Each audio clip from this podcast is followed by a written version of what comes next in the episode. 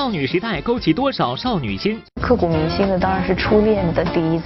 青春片轮番上映，究竟演绎了谁的青春？女生啊，这很难捉摸的。我们说没事，就是有事，没关系，就是有关系。悸动、尴尬、叛逆。青春的颜色到底是什么？我们要互相窥见，只要能开心，每天都是青春。任贤齐年少追梦遭遇过哪些坎坷？先吃饱这一餐呢，晚一点没饭吃也不会饿着。刘若英摆脱单身，却又为何想一辈子孤单？不是忍受，是我很享受。每日文娱播报，周六特别策划，精彩马上开始。大家好，欢迎收看我们正在为您播出的美容音播报周六特别策划。青春电影演绎了谁的青春？我是陈阳。要说青春啊，总是有很多种方式，所以呢，无数的导演用着不同的角度去讲述着他们眼中的青春。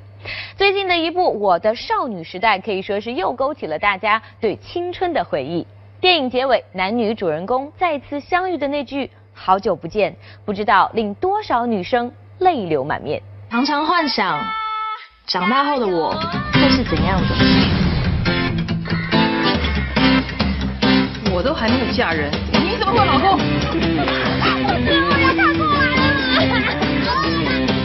电影《我的少女时代》又将许多人拉回了纯纯青春时代。这部电影一经上映，好评如潮，某网站评分高达八点三分，在《火星救援》这样的好莱坞大片夹击下，还是获得了近三亿的票房。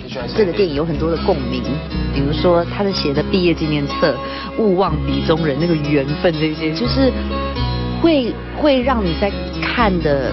看剧本的同时，你可以勾起很多的回忆。那时候少女有一种错觉，好像谁买的最多照片，长大以后谁就最有资格嫁给他。透过这部电影，我看到很多年轻人的演出，他们会让我觉得原来。我在那个年代有那么的重要。与动作片、历史片或者悬疑片相比，青春片不需要高端大气的设备、高科技的融入，最重要的其实是能引起观众情感共鸣的细节处理。比如，在我的少女时代中，女主角所用的铅笔盒、橡皮擦，正是这样的细节，让观众得以在电影院中感受青春。原来你是我最想留住的幸运，原来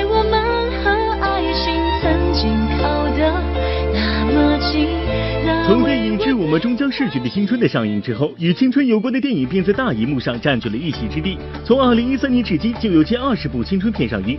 当初一部《致我们终将逝去的青春》豪取七亿票房，也让人们看到了青春片的号召力。于是，一大波青春片轮番上映，只是质量却是参差不齐。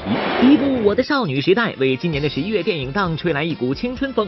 暗恋写情书，刘汉斌逃课，这些充斥着浓浓青春荷尔蒙的画面扑面而来，唤醒了一大批姐姐、少妇、大妈们那早已沉睡多年的少女心。虽然剧中主演的嘴一个比一个大，直接超过姚晨；虽然男主的五官怎么看怎么像宋小宝，但也打不住他成为史上内地最卖座的台湾电影。进了电影院的观众普遍表示，这才是百分之九十少女们拥有过的青春呐！因为他，我才是现在的我。跟我的少女时代中没有接吻，甚至都没牵手的小清新校园青春片相比，大多数的青春片充斥着分手、车祸、失忆等烂俗桥段。各位导演大人们，我们的青春也很忙好吗？做过的黄冈试题比您剧本可厚了不止一百倍啊！弱智的情节设计简直堪比在诋毁观众的智商，是欺负当年我们都去认真学习了吗？小时代四部曲就是让四个好友轮番反目以及互相扇耳光的排列组合。陈学冬戴了美瞳，杨幂就不认识他美瞳这么有用，整容也不破产了。《栀子花开》中，导演直接一锅端，一场车祸死了三个，独自留下女主，强迫推进剧情，所有编不下去的梗都能随之了结了。跟大多数人的青春在题海和爹妈老师的唠叨声中度过不同，青春片里爱情成为青春永恒且唯一的主题，学校的考试、运动会都能成为爱情发展的助推器，而且一定要有女生怀孕的情节，这样真的没问题吗？同桌的你把怀孕情节作为了男女主角走上爱情巅峰的铺垫，而到了匆匆那年，女主角倪妮打胎时选择我不用麻药，对男主彭于晏的不忠进行了伤人先伤己的毁灭性报复。万物生长里，韩庚的正牌女友在发现自己可能怀孕后的反应是天天跑步，争取把孩子跑掉。这姑娘不是学医的吗？小心医学院告编剧哦。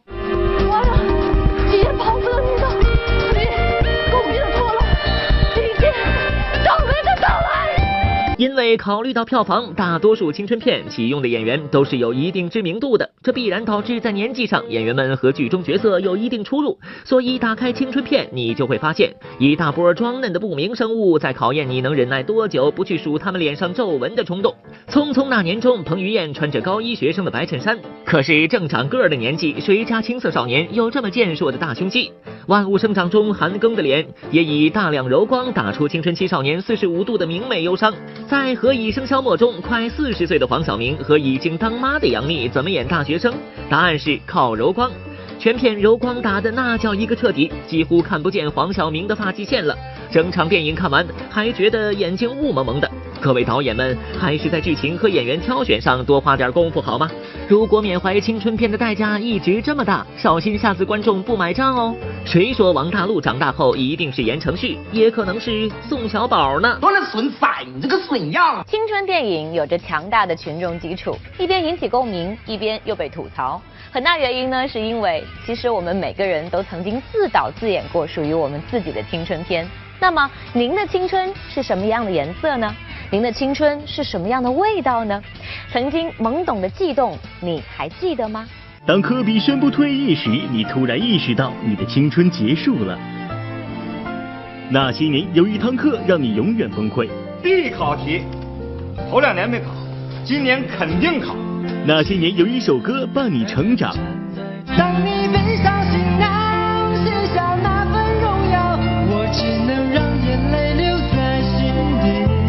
那些年有一场演唱会是他陪你看。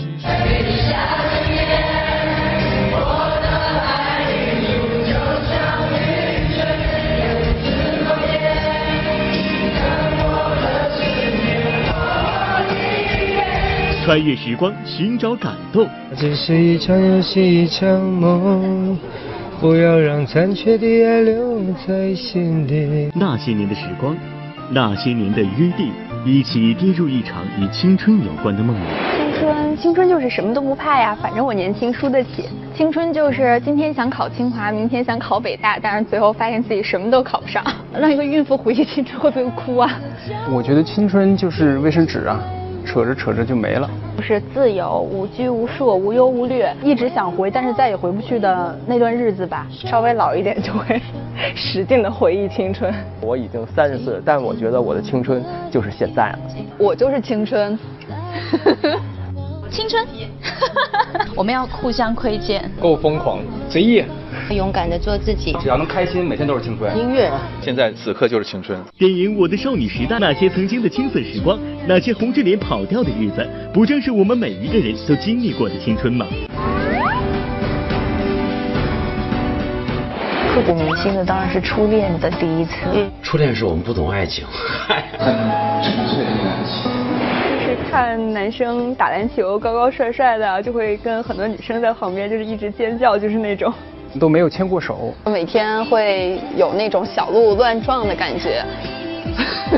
我不好意思说。在雪地里啊，放烟花呀，哇！就是那个人，他还是体育生嘛，然后他第二天去艺考了，然后我当时就为了给人家送一双好的运动鞋，然后就把自己的早餐钱然后存下来，然后存钱罐里面。像有些人要送鞋子呀，不过送了鞋之后那个人就跑了。我要哭了。初中的时候给我给我们班一个女生，很漂亮，跟副警长有点像，是圆脸，天天骑着自行车跟着她一块回家。她不希望她看到，然后这个看到以后脸就红。我们谈恋爱吧，他说好啊，等我爸回来我问问我爸。于是我们俩就一句话都没说，那时候站在他们家旁边的圆坛湖边站了俩小时，呃，一直到他爸回来，然后他说我进去问我爸，进去以后出来说，我爸说了，你再来就打断你腿，就是。我的初恋就只有两个小时。青春时代的恋情有孙慧玲那样的不知所措，也有高晓松那样的大胆无畏，但是还有许多懵懂的悸动是属于自己一个人的小心思。对大胆直白的赵薇来说，青春是一场失败的告白。我也是比较勇往直前的那 那一种，就是就是第一次对一个人产生这种爱慕的感觉。我发现我喜欢上你了。你神经病啊！次还在一个酒吧碰到了，我特别认真的问他一个问题。我说他说你什么事儿？当时互相都认识的。我想问你个事儿，我说你有没有喜欢过我呀？他对不起，我真的没有喜欢过你。他说啊，真的。我说不过你对我帮助还挺大的。在电影《我的少女时代》中，有校草欧阳非凡，也有一个痞痞的坏男生徐太宇。也许每个人的生命里都曾有一个徐太宇和欧阳非凡。观影时，你忽然就慌了神，迷了眼，不知道看到的是林真心、徐太宇，还是少女时候的自己和现在仍旧不曾忘记的他。我和他考进了同一所大学。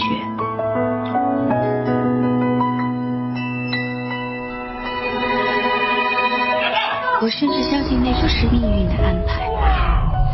其实青春就是这样，是一个成长的过程。那在大学的时候，我当时觉得自己不是一个很有责任心的一个男生啊，但是我真的是经历了大学的恋爱之后，呃，才慢慢的懂得了其实男人身上的一种责任。好，欢迎回来，这里是我们正在为您播出的《美容音播报》周六特别策划，青春电影演绎了谁的青春？我是陈阳。世界太快，总有一首歌让你忘不掉；人海茫茫，总有一个人守候在角落等你回首。青春期呢，不仅有懵懂的悸动，还有无所畏惧的叛逆和出丑，他们都是我们最最真实的青春记忆。最叛逆的事儿是离家出走，那时候跟一个男生谈恋爱，结果被父母知道了，嗯，结果爸妈要跟我断绝母女关系，自己去染了一头黄头发，挨揍了。青春总是无所畏惧的，叛逆也是青春期的必备颜色。在与青春有关的电影中，男女主角也总会叛逆一把，出格一回。你干什么？把火给灭了！燃烧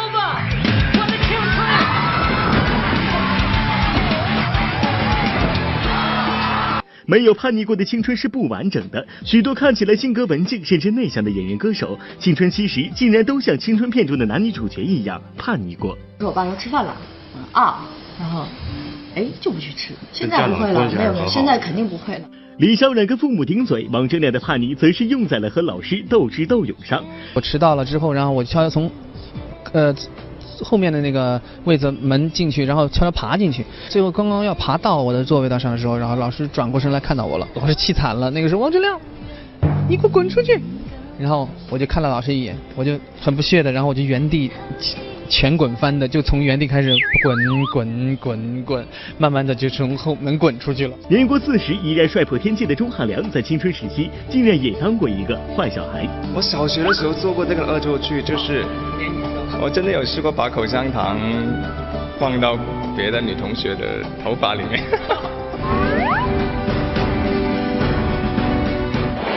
除了叛逆，青春总是热闹无比。一场篮球赛或是宿舍的卧谈会，在青春片中，友情也是每个电影必不可少的元素。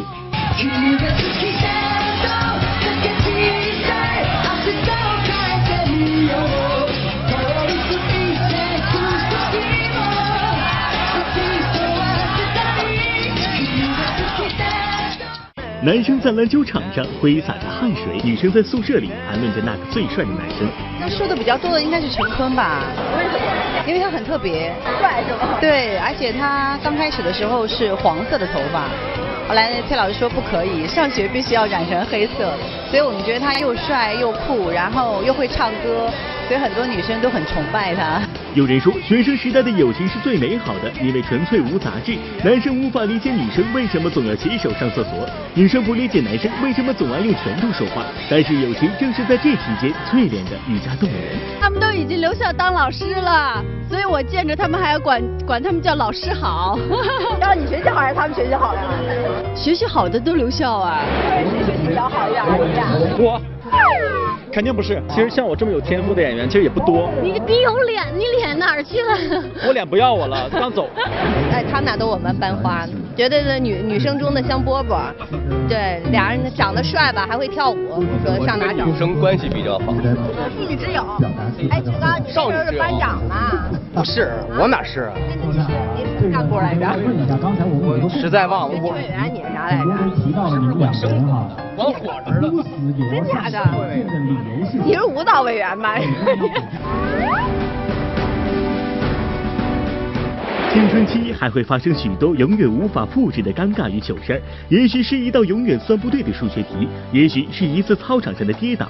当时觉得永远过不去的事情，竟然很快就四散在风里。在学校会撞墙啊！我小学小学的时候，我记得好像是走走这边，然后右转要可以上厕所，哇，转早了。苏有朋迷迷糊糊撞到了墙上，高冉林则是一脸精明的搭起了人墙。在军艺上学的时候，那个宿舍门每天九点就关门，出不来进不去。那时候我们要排练小品，是不可能九点就排完的。然后我们都住在二楼，那就没有办法，是几乎是每天从一楼的下水管道爬到二楼的这个洗漱间。才能回到房间，经常把人吓得半死。每一个人几乎都可以在青春电影中找到与自己的青春相重合的地方。许多演员在演绎青春电影时，也会时不时的怀念一下自己的青春时光。这个电影里面最好玩的一段是，大家刚刚军训回来之后，因为其实我们在军训的过程当中，呃，这个都会是异性相吸的嘛，但是两个队列又接触不到。然后其实从军训回来了之后。我们班的同学啊，每个男生心里面都有基本上有一个目标了，对。实际上他做过的跟电影里有一段非常像，是我在毕业的前一天晚上，嗯，我跟我宿舍的几个哥们儿，一人采了一箱啤酒，那个时候是大的那个绿的嘛，大瓶的，是整整喝了一宿，喝一瓶往楼下砸了一瓶。第二天去一看，楼下全是一片绿，全是玻璃酒瓶。我最大的理想就是青春不朽。为我们青春梦想干杯！不要浪费青春去谈恋爱吧。哎，人生一直都是这样，也不要着急。为青春奋斗过，我觉得我没有遗憾。你得好好珍惜那段时光呀。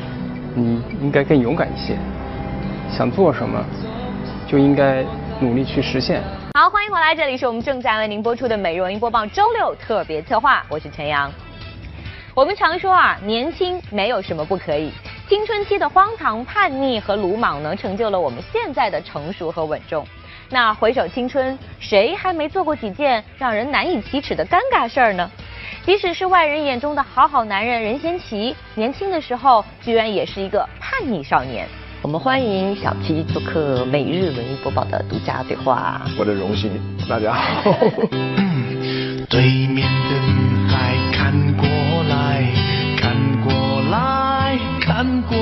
如今彬彬有礼、绅士风度十足的任贤齐，在青春年少时，就像对面的女孩看过来中唱的那个男生一样，虽然有些内敛，但是又有点坏坏的气质。长头发，然后牛仔靴，很多钉子啊、链子啊。有一次我回去的时候，我爸都快昏倒了，所以我妈都趁着我睡觉的时候想偷剪我的头发，所以我在睡觉的时候我都要要稍微小心一点。有一次他就一直在动我的头，一一醒过来一把剪刀在这里。总是心太软，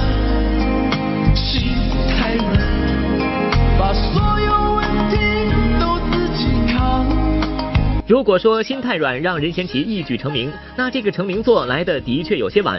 二十四岁签约唱片公司，六年后任贤齐才终于凭借《心太软》这张专辑名声大噪。当时他已经到了而立之年。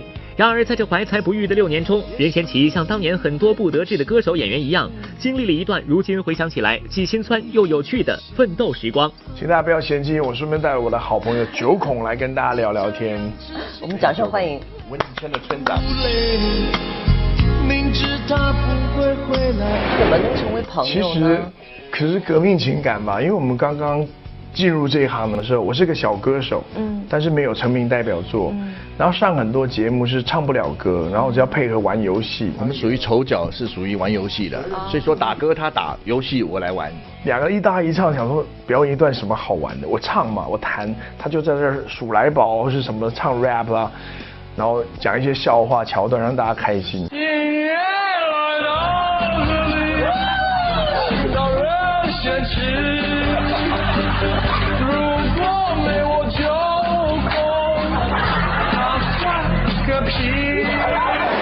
从那个时候，就是大家真的彼此都是一无所有的时候。哦一直赖在剧组，了嘛？为什么？那没没你们事，你们可以走了。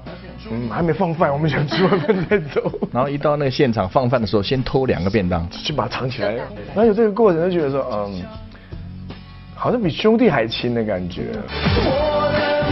在天空飘呀飘想要得到就得跳得比人高总有一天再回头望我会为我自己骄傲唱歌成就了任贤齐一曲成名音乐也让任贤齐达成了导演梦。从自导自演 mv 橘子香水的小试牛刀直到今年任贤齐的第一部导演处女作酝酿五年后终于问世。风景风起伏，风呼啊，白浪逐沙滩。当时是为什么会有这样的一个灵感，要去自己主动写这样一个故事出来？大概是四五年前，我跟刘嘉玲小姐去了甘肃的山里头去探访小朋友。我怎么说的也是个啊成名的歌手嘛。我想我唱我歌跟他们同乐，就小朋友都不熟，不知道怎么办，很尴尬的时候，老师就说：“哎呀，我们知道你从宝岛台湾漂洋过海来来看我们，我们唱首台湾民谣送给您好了。”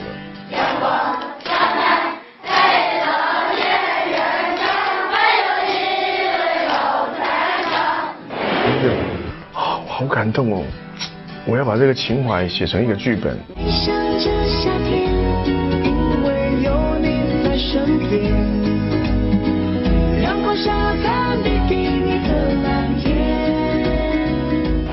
说起来，你们两个这也是十六年之后第二次合作啊，其实应该是第三次。最早那次是《玻璃樽》，但是那时候他是成龙大哥的。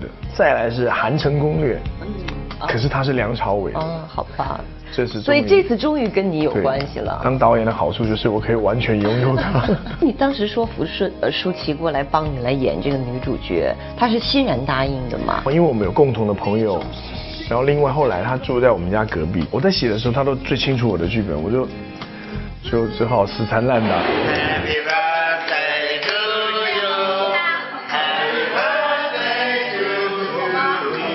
美丽的小姐，二十五岁生日。就首先要哄我的女神，嗯，比如说有些感动的剧情、浪漫的剧情，我会唱一些我们里面的歌给大家听。当太阳缓缓落在海的那一边，当爱苗悄悄在你我之间出现，我的爱像那海平线，一望无际又不变。出道二十多年，事业版图越做越大，朋友也是遍天下。但在家庭经营方面，任贤齐不算是一个高手。和妻子陈泽瑜爱情长跑二十多年，尽管任贤齐只爱老婆一人，几乎零绯闻，但已经拥有一儿一女的他，始终欠了老婆一个婚礼。说真的，谢谢缇娜，一路陪我走过来。缇娜，谢谢你照顾我们家有三个孩子，连我一共三个。我每次都觉得我没有长大过的感觉。然后说真的，他一路这样，我在工作很忙的时候，他都帮我照顾好我的家里。我欠他一个婚礼。在家庭生活当中，算是一个好丈夫和好父亲吗？你自己觉得？我觉得我不合格了，因为我很多没有办法像一般人。我在家的时间也很少，但我尽量就是挑我自己爱的工作，我把它做好，觉得对我有意义的，我先去争取。因为我想说，有一天我小孩问我说：“爸，你小时候都不陪我们，你都在干什么？” 嗯，看你爸在干这个，啊，还可以吧？哦，应该还不错，老爸。他觉得值得，那我觉得才值得。如果拍了一堆烂乱七八糟的戏，然后他你不陪我们就去拍这些，赚到了钱，可是买不到那个时光。因为我很怕你突一转眼，嗯，这么大了。好，欢迎回来，这里是我们正在为您播出的《美容音播报》周六特别策划，我是陈阳。一个星期之前，刘若英呢是在首体举办了《我敢》世界巡回演唱会北京站的演出。回想上一次他在北京开唱，好像已经是时隔五年的时间了。如今再登北京舞台，以“我敢”两个字来命名自己的演唱会，似乎是想告诉全世界，五年的时光荏苒，已经结婚生子的奶茶，依旧没有改变过自己面对生活、面对工作的勇气。从哪儿来的呀？石家庄啊，从山东改过来的。我们从福建过来，厦门过来的，海南过来的。总算学会了如何去爱，可惜你早已远去，消失在人海。一别五年，曾经的歌迷已经从校园走进了社会，刘若英的声音也已经成为他们的青春回忆。而这次我敢巡回演唱会，似乎正是为了唤醒记忆而来。许久未开歌场的奶茶，也没有让喜爱她的歌迷失望。想不你想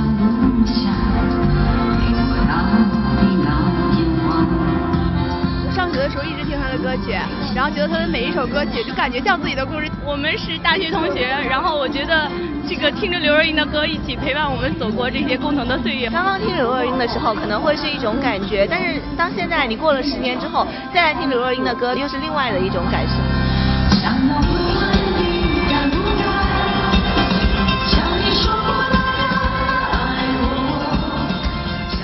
长相没有很出众，歌声没有很高亢，刘若英一直用自己特有的气质征服着歌迷。自打1991年刚刚出道的刘若英来北京录音以后，似乎就开启了她与这座城市的缘分。二十年后，刘若英与北京籍老公相识，并在北京登记结婚，成了北京媳妇儿。如今婚后首度回婆家开唱，心情自然与以往不同。我们欢迎刘若英做客每日文艺播报的独家对话。今天老朋友，你们好吗？五年了，我五年你们都好吗？这五年，我想应该有很多人跟我一样，经历了很多，不管是在生活上、工作上，或者在情感上。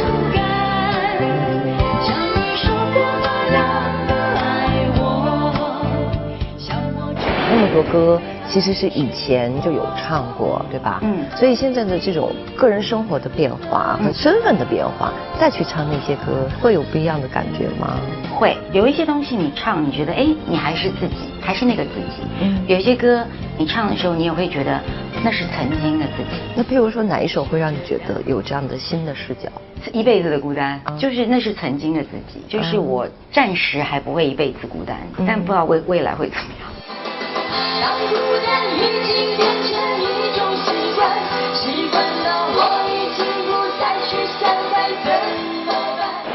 有一些歌你唱的时候，你还是觉得啊，比如说唱后来哈，嗯，或者是唱为爱痴狂，当我在唱的时候，我还是觉得，哎，原来那个刘若英还是在的，就是那种很勇敢的往前走，嗯，然后有一点不顾一切，嗯。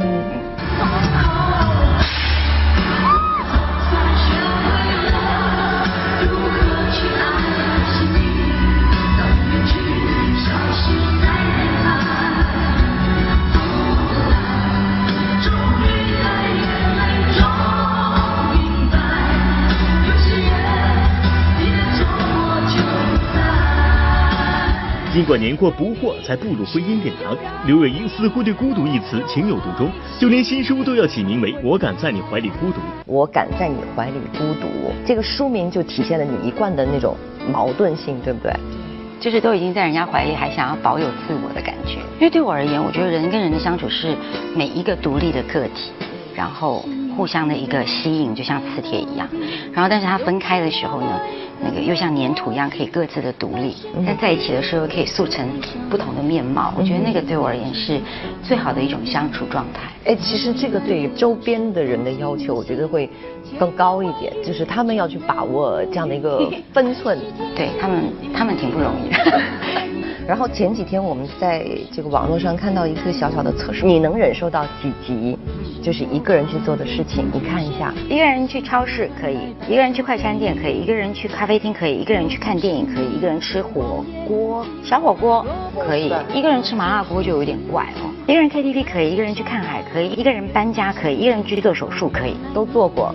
就你能忍受到这个十几？不是忍受，是我很享受。我想说这些事情对你来讲不是忍受，是享受，是吧？所以我说，很多人说孤独，我觉得孤独对别人而言，它可能是一个很可怜的字，或者是你一个人去做什么，别人会说啊，你一个人。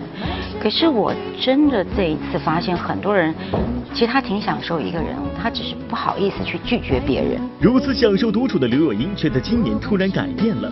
自从今年一月二十九日在台北产下一子后，刘若英似乎就不再像以往那样潇洒自由了。而四十五岁终于身为人母，又何尝不是被宝贝儿子幸福的束缚着呢？奇妙的过程开始奇妙的旅程，让我们陪你一步一步慢慢走。在这样新的生活环境当中，对你来讲有可能成为挑战的，或者说最需要你用心去适应的，究竟是什么呢？就是家里人员成这个数量的增多吗？对，就是家里现在很多人要跟我一起住，在这个蚕食你的空间是吧？那种感觉。因为我以前就一个人住嘛，那后来就变两个人住嘛，那后来就变三个人住嘛，那现在有保姆就变四个人住，然后你回家的时候就会觉得，哎，就是人还蛮多，但是有有有时候觉得，很想要静一静，但是因为还是会很想回家，所以我觉得对我而言，现在最最要学习的就是怎么样把时间安排的很好。无时无刻都在想。然后，如果我是在台北工作的时候，其实我是把我的时间安排的很好的。比如我在啊一年以前，我一定都是在家里的。我早上是比他还早起来，我就会坐在那儿等他起床的。然后到他下午睡午觉，我就赶快去工作。然后到傍晚就赶快杀回去。然后他睡了，我再杀回去工作。所以我陪他的时间是非常非常足够的。做什么事情没有想敢不敢就去，现在都要想一想我敢不敢，我承受不承受得起，啊，我做这件事情可能会的，好的不好的，他所有的东西好像想的比以前要多，然后呃确实状态也不一样，以前说走就走啊，现在有时候说走走不了，或者是走了以后又想回去，所以，跟以前就是我也在认识一个新的自己。自从十月十八号《隐藏的歌手》开播以来呢，可以说是收视率节节攀升。之前呢，节目邀请到情歌王子张信哲、小哥费玉清，还有娃娃音张韶涵等嘉宾和模仿选手同台较量。在竞技当中，能够欣赏到经典的好歌，这种形式呢，无论是歌手还是观众，都觉得新颖而有趣。会觉得挺神秘的啊，因为我们的位置有时候调来调去的，让您猜不出，哎，刚才站在那儿是谁，现在要换这儿站的是谁。那么主要就从声音上去辨别。我觉得这个节目有意思的地方，就是因为它真的是把人隐藏起来，就像我第一张专辑用惠儿娃娃当封面一样。我们在乎的是好不好听，耐不耐听，感不感人，一切都是从。歌声、歌曲本身去出发，这个节目真新颖，我们全家每周日都会准时收看。模仿的好像啊，好期待后面节目中的嘉宾选手。他是拿着吉他唱歌的人，他是民谣歌手。热烈掌声欢迎我们今天的原唱歌手蔡健雅。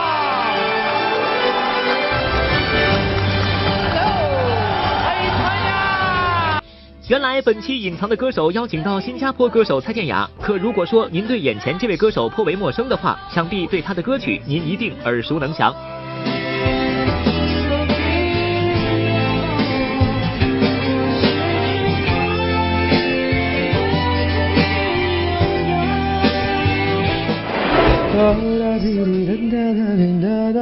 他应该在华语乐坛这方面来讲是比较有才华的，因为他写了太多太多好听的歌，然后包括词。别人的歌是一种心灵鸡汤的话，那我觉得蔡健雅小姐的歌就是一种按摩仪器。哎，这个特特对按摩仪器，哎呀，这谁想出来的词儿？呃，就是每天你很累的情况下，你哎躺在那个按摩椅上哈，噔，蔡健雅的歌曲就就是你的按摩椅。不同于其他歌手，来自新加坡的四十岁创作歌手蔡健雅，自一九九七年出道以来，就以其独特声线和创作才华被观众所欣赏，并曾三次获得台湾金曲奖最佳国语女歌手奖。就在不久前，她与刘欢、周华健、杨坤等人担任导师，加盟中国好歌曲。此番来到隐藏的歌手现场，蔡健雅自信满满，声称自己的声音很难被模仿。唱歌像我的歌手，我就不相信，我真的不相信，不相信，因为我花了很长的时间去研究我的声音，我的音乐，我要怎么做的，把自己做到没有人可以。对，我已经花很长的时间，怎么可以有人去打破？蔡健雅连讲话的声音都很难被模仿，是吧？究竟蔡健雅是否会被五位选手挑战成功呢？敬请期待本周日十二月六日十九点三十 BTV 文艺频道播出的《隐藏的歌手》蔡健雅专场，等你来挑战。稍后呢，我们文艺频道将会播出的是春妮的周末时光，来看看今天的客人又会是谁呢？我是比较反对他做我们这一行的。后来有一天，呃，我爱人告诉我，他说你女儿真的想做这行，我说这行有什么好做的呀？最好别做这行。嗯，这行一个是太辛苦。二个太累。作为一家之主，欧阳奋强当年的反对似乎没有起到作用。从小跟随父母在剧组长大的女儿欧阳文心，最终还是考取了中央戏剧学院。如今即将二十岁的她，到了谈恋爱的年纪，作为父亲，欧阳奋强又要表态了。强烈反对。强烈反对。对。啊！凭什么我我我我我我闺女养了快二十年了，嗯呃说说就就谈恋爱了，就跟别的男男孩子一起谈恋爱去了。反对女儿谈恋爱，欧阳奋强老师，当年您和爱人恋爱时，也曾遭到岳父的反对，那些伤心事儿您都忘了吗？好像我，因为我们家比较传统，我爸爸属于那种老革命。老革命嗯当兵出来的，然后所以就特别特别不喜欢我找一个就是搞文艺的。我到他们家里去，我也不敢说话。嗯，对，完了叫吃饭就吃就就吃饭，叫吃一碗就吃一碗，也不敢去盛第二碗。好，接下来又到了我们微信、微博的互动时间了。互动话题依然是您有什么防寒的小妙招？青色的咖啡豆又说，我的秘诀呢就是长期坚持晨跑，特别是冬天。那如果早晨天气寒冷，不愿意晨跑的朋友们，可以选择下午阳光、空气好的时间段。啊，我觉得大家这个分享的秘诀都是生命在于运动。那如果电视机前的观众朋友，如果您有什么想说的，都可以联系我们啊，可以拨打电话九六幺六八，或者关注我们的微信、微博。那幸运的观众呢，将会有机会获得万达影城通州店或者是首都电影院金融街店提供的电影票两张。好啦，以上就是每日文娱播报的全部内容，祝大家周末愉快，明天同一时间不见不散喽。